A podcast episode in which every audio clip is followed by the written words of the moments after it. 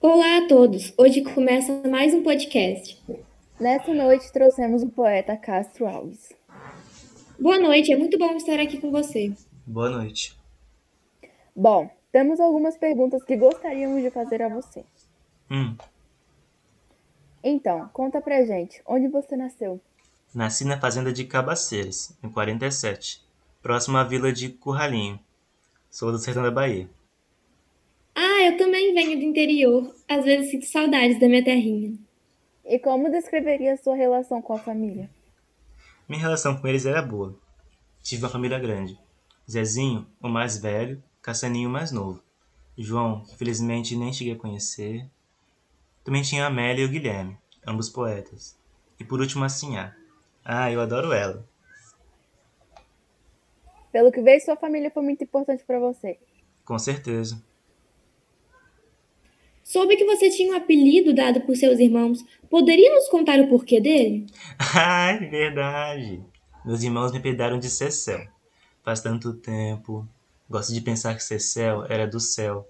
Mas meu irmão, ainda jovem, não pronunciava muito bem as palavras. E me chamava assim. De qualquer forma, o apelido ficou com o passar do tempo. Ah, é. Quanto, quanto aos meus pais. Papai foi um grande médico. Ele estudou medicina na, na Europa. Eu gostava muito de arte. Devo muito a ele. Infelizmente, os dois morreram. Minha mãe, assim como eu, estava com tuberculose. É complicado. Tomara que um dia desenvolva uma vacina. Sim, você vai sair dessa. Me inspiro em você.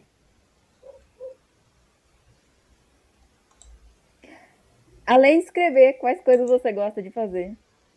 Ah, eu tenho um grande amor pela arte. Aprecio muito a pintura e a música. Tenho vários quadros e, música, e músicas que compus. E apesar de tantos talentos, seu foco foi na poesia. Sim, foi um dos meus amores, junto de Eugênio. Soube que fez direito.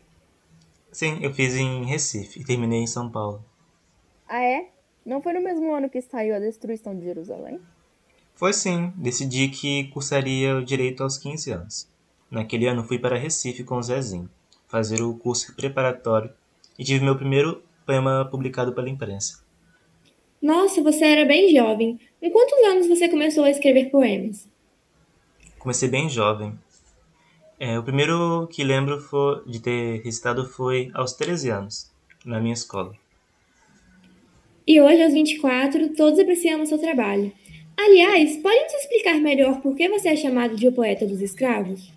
Venho sendo chamado de poeta dos escravos devido aos meus poemas. Sempre critiquei duramente a escra- escravidão do nosso país. Eu vou continuar sempre assim. Espero que logo possamos ver nosso país livre desse mal. Sempre amei a liberdade. Infelizmente, estamos evoluindo muito lentamente ainda.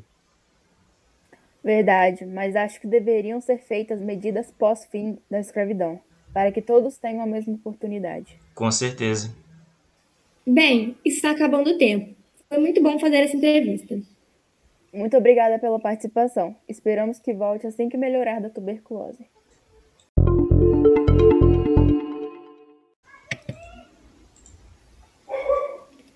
Após o fim da gravação dessa entrevista, foi-nos noticiado que o poeta Castro Alves veio a falecer na tarde do dia 6. Para homenageá-lo, chamamos seu irmão para dar algumas palavras sobre.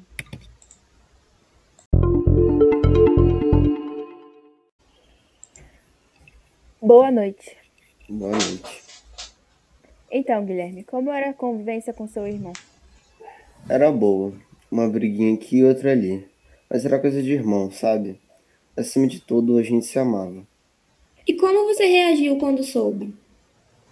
Fiquei triste. Na verdade, estou triste. Mas de maneira nenhuma estou surpreso.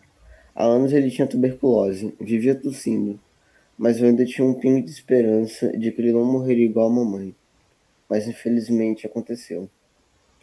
Então, eu queria ler um poema que eu fiz para ele. É claro, nós ficaríamos muito honrados se lesse para nós. Ele era grande e bom, massa para deuses. Sua alma, tenda, foi de cem heróis. Eu que escutei-lhe os últimos adeuses. Barra do rei, perguntei. Que é dos lençóis em que te hão de enrolar a vida imensa? Já não falou-me. Em torno angustiado, procurei um caixão para seu passado. Deus na face do céu, fique salvo os sóis. Ele faz muita falta, né? Com certeza. Castro Alves sempre estará nos nossos corações. Muito obrigada a todos por assistir.